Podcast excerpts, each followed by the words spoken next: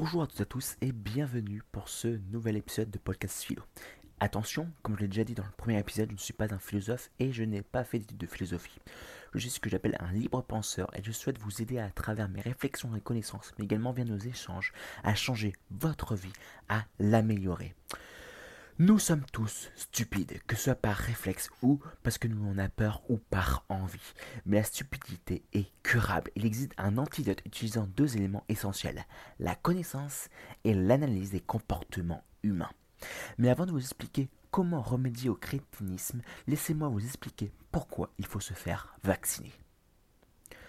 Peu importe qui vous êtes, ce que vous avez fait, ce que vous faites ou ce que vous pouvez faire, peu importe vos capacités cérébrales, votre quotient intellectuel ou votre force de volonté, peu importe vos études, d'où vous venez ou où vous êtes, il y a une chose que je sais de vous, vous êtes stupide.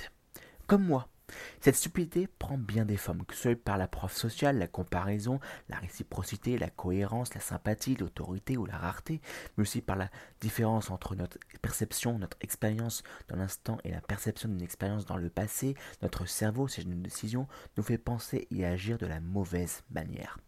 Notre cerveau est le vestige d'une période révolue, dans un monde en perpétuel changement où l'humain n'est plus sacré. Je ne suis pas un biologiste ou même un anthropologue. Ce que je m'apprête à vous dire est issu de mes lectures notamment de Sapiens et d'Homo Deus de Uval Noah Harari. Il y a plus de 12 000 ans, nous, les Sapiens, vivions de chasse et de cueillette. Ce n'était pas une période facile tous les jours, avec notamment de nombreuses incertitudes sur demain. Si aujourd'hui nous voulons nous nourrir, il nous suffit d'ouvrir le frigidaire, de commander un repas et de se le faire livrer à la maison ou d'aller au restaurant ou encore d'aller faire les courses pour ensuite cuisiner un bon petit plat. Vous êtes pratiquement sûr d'avoir de quoi manger assez facilement même s'il existe encore des personnes mourant de faim. Il y a 12 000 ans, il n'y avait rien de, tout cela. Il fallait soit cueillir, soit chasser. De ce fait, notre cerveau devait à la fois repérer les fruits sur les arbres, savoir si le fruit était mûr ou pas, repérer les traces d'animaux, se repérer dans l'espace, mener toutes sortes d'outils, marcher sur de longues distances. Bref, il fallait avoir un bon CV pour survivre, et d'après certaines études scientifiques, les hommes d'il y a 12 000 ans et plus auraient un contrôle sur leur corps et donc sur leurs muscles bien meilleur que nous et une mémoire ainsi beaucoup plus grande avec une acuité sensitive plus grande que nous. Malheureusement, ou heureusement, 12 000 ans en termes d'évolution génétique n'est pas suffisant pour être adapté au monde où nous évoluons. Rendez-vous bien compte qu'il y a un siècle, nous n'avions pas la télévision, le téléphone portable, l'électricité arrivait seulement dans les foyers. Aujourd'hui, nous avons l'assurance d'une certaine sécurité d'apport nutritionnel journalier plus que suffisant, de quoi nous habiller, de dormir, nous avons une hygiène de vie permettant de prévenir un certain nombre de maladies, mais nous avons aussi plein d'autres choses que même Jules Verne n'aurait pas pu imaginer dans ses rêves les plus fous. Et c'est le même cerveau d'un saint-Pins il y a 12 000 ans qui nous guide dans ce monde-ci. Nous sommes donc stupides.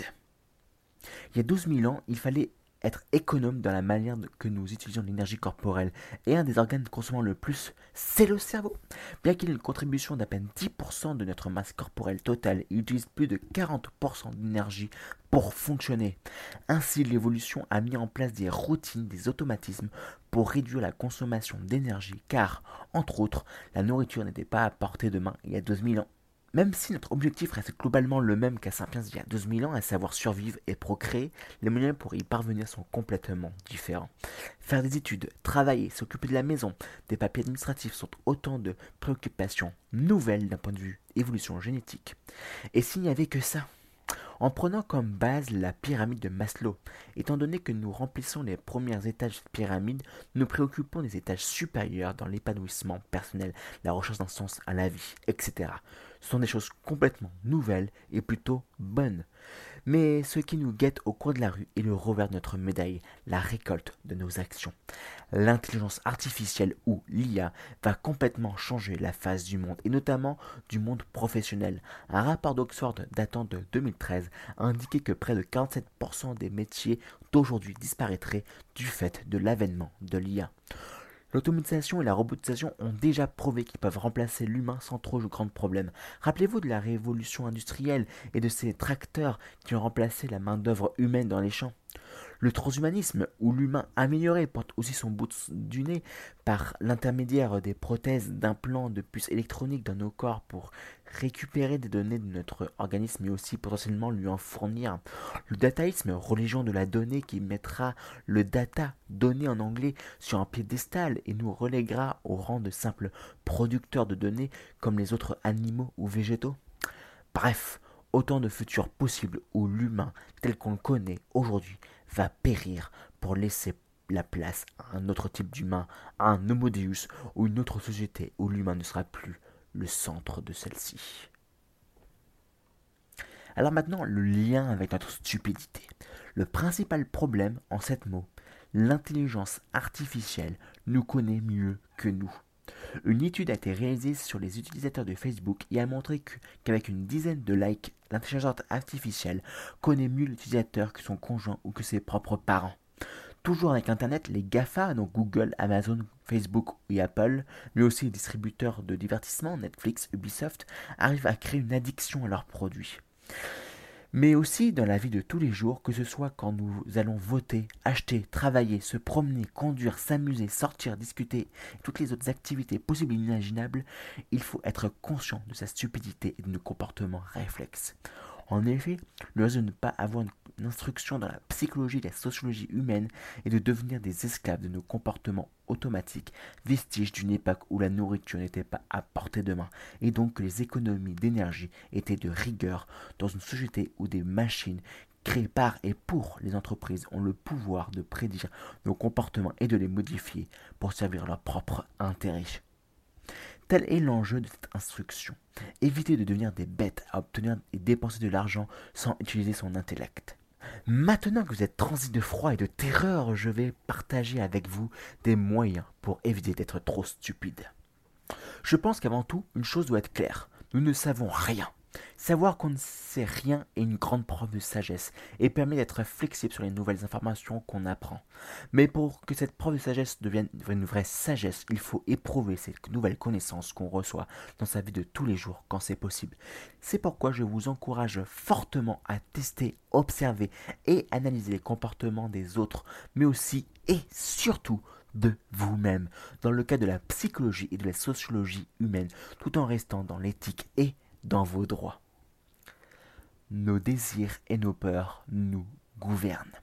Que ce soit pour un achat, pour prendre une décision ou pour toute autre action, nos sentiments interviennent. Et de temps à autre, ces sentiments dictent notre conduite, nos achats, nos bulletins de vote, nos choix et notre vie. Que ce soit par le désir ou par la peur, nos sentiments peuvent devenir de vrais despotes. Je peux vous citer des milliards d'exemples où nos désirs ou peurs prennent le dessus de notre raisonnement logique, car la passion domine la raison. Certaines études laissent à présager que ce sont nos passions qui sont à l'origine de nos décisions et que la raison vient seulement l'étayer. Mais je pense que dire simplement ceci n'est pas rendre justice à nos sentiments tels la peur ou, ou le désir. En effet, la peur et le désir étaient et sont encore essentiels pour nous. Quand il y a un danger de mort, avoir peur permet d'un point de vue biologique de réagir plus vite et de, s'éloigner du danger. Le désir, quant à lui, nous permet d'avoir des relations sexuelles qui évitent de faire perdurer notre espèce. Bien entendu, ce ne sont que des exemples parmi tant d'autres et il ne faut pas réduire ces deux sentiments par ces deux seuls exemples. Dans le monde du XXIe siècle, nous ne pouvons plus nous permettre de nous laisser contrôler par eux. Il nous faut mettre des barrières de sécurité à grand renfort de raisonnement logique et de rationalité. Comprendre pourquoi j'ai peur, je désire ou même je fais ce que je fais actuellement est devenu indispensable. Ce n'est pas rien que Robert T. Kiyosaki a commencé son livre Père riche, Père pauvre, un best-seller depuis plus de 20 ans, par la leçon numéro 1 en disant que l'argent contrôle la vie de la grande majorité des humains. En effet, ceux-ci ont peur d'être sans le sou et donc ça les motive à les faire travailler dur, mais dès qu'ils reçoivent l'argent, le désir ou l'avidité les incite à penser à tout ce qu'ils pourraient acheter. Effectivement, ils l'ont bien mérité après avoir tant travaillé. C'est ce que l'auteur appelle l'engrenage, d'autres l'appellent la red trace ou la course des rats. C'est un comparatif entre les rats de laboratoire qui courent dans une roue dans le vide et la course de la plupart des humains des pays développés pour obtenir le plus haut diplôme puis l'obtention de promotion et d'une place dans la hiérarchie la plus importante possible. Comme le dit Robert T. Kiyosaki, il faut juste être honnête avec soi-même et comprendre les leviers qui nous contrôlent et savoir exercer une logique pour éviter de devenir dépendant de nos sentiments de peur et de nos propres désirs. Mais la peur et nos désirs ne sont pas les seuls facteurs qui nous contrôlent. Je vais maintenant vous parler des 7 facteurs d'influence et de manipulation. Robert Cialdini, chercheur en psychologie, nous dit dans son livre Influence et manipulation que sept facteurs viennent nous contrôler, nous influencer et nous manipuler. Nous allons les voir tout de suite. Le numéro 1, la comparaison. La comparaison est une action tout à fait normale et repose sur nos expériences passées. Cialdini a mis en exergue ce facteur d'influence à travers l'immobilier. Des agents montrent une maison ou un appartement complètement nul pourri même, je devrais-je dire, pour ensuite faire visiter un bon bien ou un bien classique. Du fait de la facteur de comparaison, les acheteurs potentiels adoraient ce deuxième bien, ce qui se traduisait par une acquisition. Enfin, pas tout le temps, bien entendu, certes, mais avec une plus grande probabilité. Alors, il y a des chiffres, bien entendu, qui viennent étayer tous mes arguments, et je vous laisse, bien entendu, le temps d'aller vérifier par vous-même sur Google Scholar ou via le livre euh, de Robert Cialdini, Influence et manipulation. Le deuxième levier, le rejet et le retrait. Le rejet et le retrait est un mécanisme de persuasion utilisé par beaucoup de vendeurs dans de nombreux secteurs différents, mais pas que. En règle générale, ça se passe ainsi. Une personne A propose quelque chose à une personne B. La personne B refuse la proposition, donc la rejette. La personne A revient dessus et propose autre chose de plus avantageux pour la personne B que la première proposition, le retrait. Je ne vais pas rentrer dans tous les détails techniques et les statistiques des expériences qui ont été réalisées. Mais ce qu'il faut savoir, c'est que même si la personne A n'est pas mal intentionnée, B ne veut pas forcément obtenir quelque chose, un produit ou le service que vend A. Il faut donc analyser chaque demande comme si elle était unique. Ensuite, nous allons partir sur le troisième type euh, de levier, c'est l'engagement. L'engagement, ou c'est appelé la cohérence, repose sur le fait qu'une fois que vous avez déclaré quelque chose de manière formelle, vous voulez rester cohérent cette déclaration, même si ça peut vous nuire. Pour vous donner un exemple, l'auteur explique que durant la guerre de Corée, les prisonniers états-uniens, donc les soldats de l'armée états-unienne, euh, issus de, enfin, qui étaient emprisonnés par l'armée chinoise, avaient de plus en plus de sympathie pour le communisme, alors qu'à la base, ils étaient contre cette politique et cette philosophie, car ils étaient pro-capitalistes. Ce n'est pas le syndrome de Stockholm, juste un levier psychologique utilisé par l'armée chinoise d'alors de la manière suivante. Elle demanda si tout était parfait aux États-Unis aux soldats capturés. Les soldats disaient au début oui, puis ensuite non après réflexion, chose qui est somme toute assez normale en fin de compte. Puis l'armée chinoise demanda plus de détails, puis expliqua que cela ne se passait pas du tout ainsi chez eux. Enfin, l'armée chinoise sollicita les soldats états-uniens à écrire de bonnes choses sur le régime communiste pour que leurs lettres soient envoyées chez eux à leurs proches pour leur dire tout simplement qu'ils étaient vivants. Ainsi, ces soldats devenaient des sympathisants, voire même plus du régime communiste. Alors que les soldats capturés par l'armée coréenne étaient plus ou moins torturés ou simplement séquestrés et restaient, eux, 100% fidèles au régime capitalisme. Numéro 4. La preuve sociale. La preuve sociale est le fait de suivre les autres. Dès qu'un piéton traverse un passage clouté parce qu'il n'y a plus de voitures qui passent, mais que le feu des piétons est encore rouge, tous les autres le suivent. Bon, dit comme ça, ce n'est pas forcément très révélateur. Les exemples suivants vont l'être plus alors. La non-assistance de personnes en danger dans les villes des pays développés, l'affaire de l'homicide de Catherine Genovese, où aucun de la trentaine de témoins ne l'a aidé ou même appeler la police pendant qu'elle se faisait poursuivre et tuer par son agresseur pendant une trentaine de minutes. Oui, vous avez bien entendu, pendant 30 minutes, elle s'est fait agresser et tuer. Ou le fait d'aller au travail pour gagner de l'argent de 8h à 18h du lundi au vendredi et faire la red trace comme le dirait Robert Kiyosaki. Autant d'exemples qui montrent la puissance de ce lever d'influence et de manipulation, car nous sommes des moutons de panurge dans le sens où la vérité c'est les autres. Alors, je pourrais expliquer cela, enfin en tout cas d'après ma propre analyse des œuvres que j'ai déjà évoquées au préalable, du fait que pour survivre il y a plus de 12 000 ans, il fallait qu'on soit soudé à un groupe qui, était composé entre une cinquantaine de personnes jusqu'à plus de 120, 150 personnes, et ce qui fait que pour éviter d'être euh, rejeté par le groupe et donc signifiant la mort, il fallait qu'on fasse la même chose que le groupe faisait.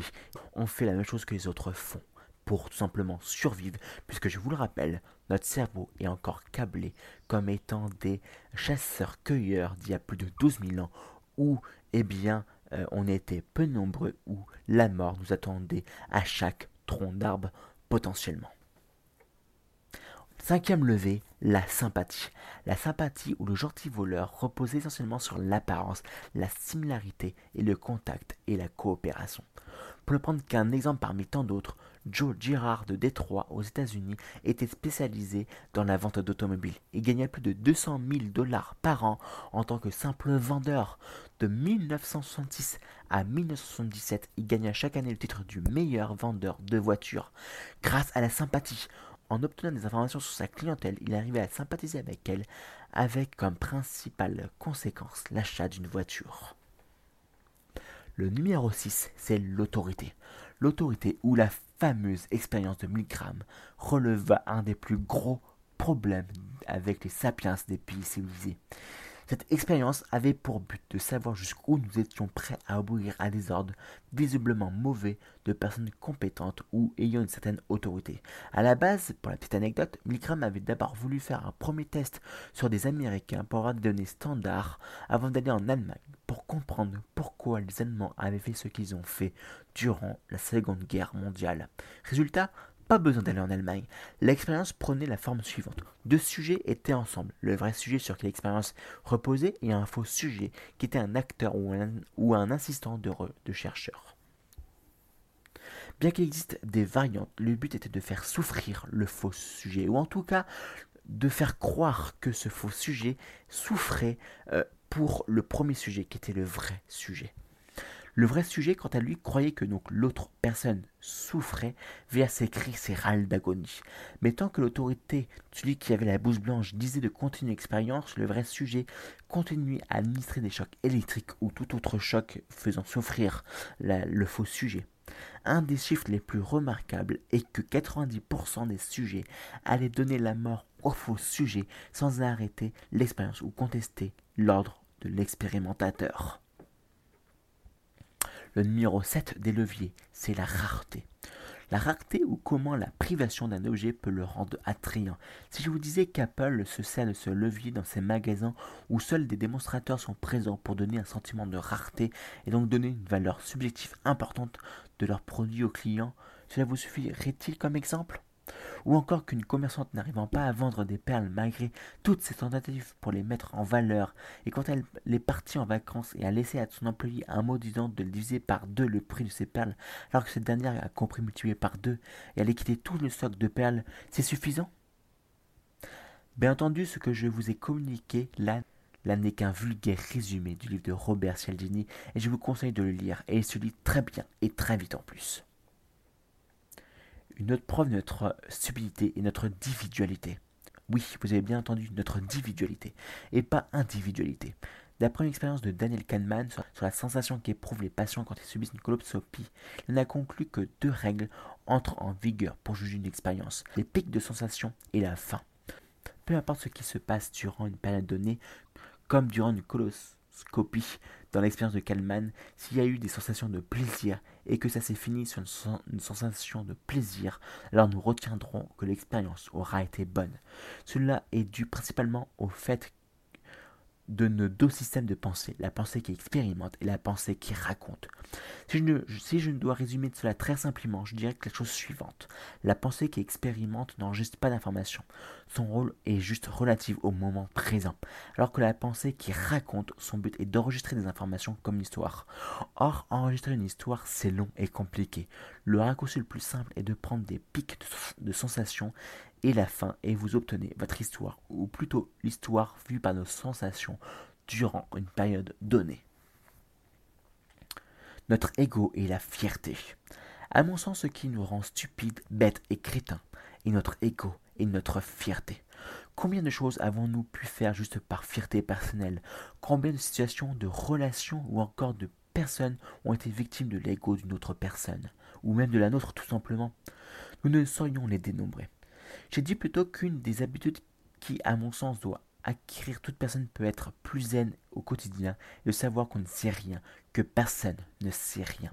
Cette habitude nous force à toujours sortir de notre zone de confort, de toujours remettre en question nos croyances qu'on porte sur l'univers, le monde, la réalité et sur nous-mêmes.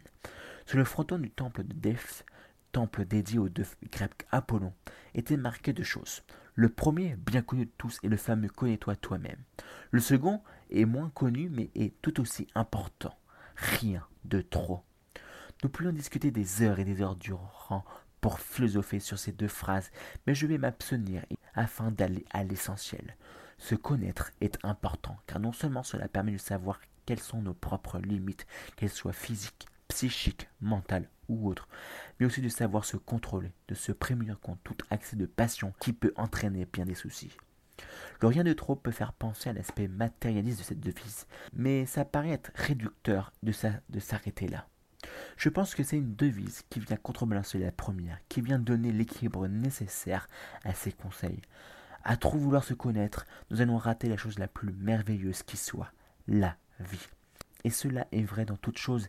Il ne sert à rien de trop en faire. Il ne sert à rien de paraître tel que les autres souhaitent ce que l'on pense que les autres souhaitent qu'on soit. Être soi-même simplement, pleinement, naturellement. Notre ego sera toujours là, telle part de nous-mêmes, à vouloir toujours plus, à vouloir ce qu'on ne peut posséder. Connaître soi-même permet d'avoir connaissance de cela, et même si vous devez combattre cette part d'ombre de vous-même, il ne faut pas oublier de lever un peu la tête de son nombril et d'observer la vie. Car tel un train, la vie une succession de paysages qui défilent vite, trop vite, beaucoup trop vite. Mon dernier petit mot. Tel que j'ai pu le décrire ou tel qu'on peut potentiellement le ressentir, les facteurs d'influence et de manipulation ne doivent pas être pris pour des choses néfastes. Sont juste des limites actuelles de notre cerveau et raccourcis qu'ils peuvent prendre dans le but de préserver de l'énergie venant de la nourriture qui, il y a plus de 12 000 ans, n'était pas à portée de main comme aujourd'hui. Avoir conscience de ces facteurs de manipulation, d'influence et de stupidité est un premier pas. Le second bas serait de mettre en lumière les comportements de nos homologues humains, mais aussi et surtout de nous-mêmes avec ces facteurs de nos deux pensées et l'ego. Ce troisième pas est de comprendre qu'en soi ce ne sont que des raccourcis de nos pensées et que ce n'est pas une mauvaise chose en soi. Ce qui néfaste est d'utiliser ces facteurs dans le but de nuire, de persécuter, d'utiliser ou encore d'abuser d'autres personnes. Je pense que pour faire ces trois pas, la méditation est un moyen de se recentrer sur soi, sur, ce, sur le présent, sur le ici et le maintenant. Quand on médite, on se repose sur son souffle, on écoute son corps, on essaie de manière la plus détachée possible de nommer une sensation. C'est un, exercice simple mais pas facile. Personnellement, j'utilise Petit Bambou, une appli gratuite et payante. J'utilise que la partie gratuite, donc si vous voulez vous essayer cette pratique, il vous faut seulement 10 minutes par jour et votre smartphone. Et j'aimerais finir sur un dernier point, une note d'espoir. Notre stupidité est une maladie difficilement curable, contagieuse et étant la source de bien des maux. Mais la plus grande stupidité que peut faire un, un individu serait de traiter sa stupidité en oubliant de vivre sa propre vie. Chacun est différent, chacun a sa propre histoire, ses propres réflexions sur la vie, l'univers, la religion, la société humaine. Et je serais un sacré malotru de dire que j'ai LA vérité universelle. C'est à vous de faire votre propre parcours, votre propre chemin de vie. Faire des erreurs est tout à fait normal, et je dirais même plus que l'erreur et l'échec sont nos plus grands maîtres si on a assez de jugeotes pour ne pas les reproduire. Ceci donc conclut le podcast philo sur la stupidité et le fait que nous sommes tous stupides. Moi, vous, votre famille et tous les êtres vivants qui ont vécu et qui vivent actuellement sur notre bonne vieille planète Terre. Et je vous dis à très bientôt pour d'autres podcasts philosophiques.